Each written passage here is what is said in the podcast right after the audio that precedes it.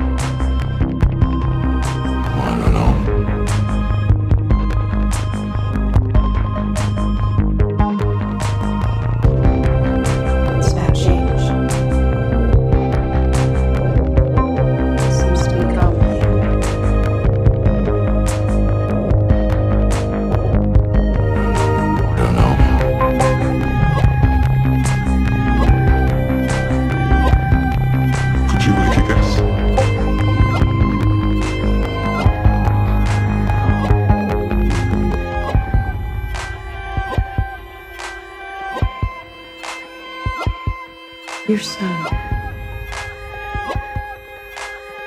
Where is he now?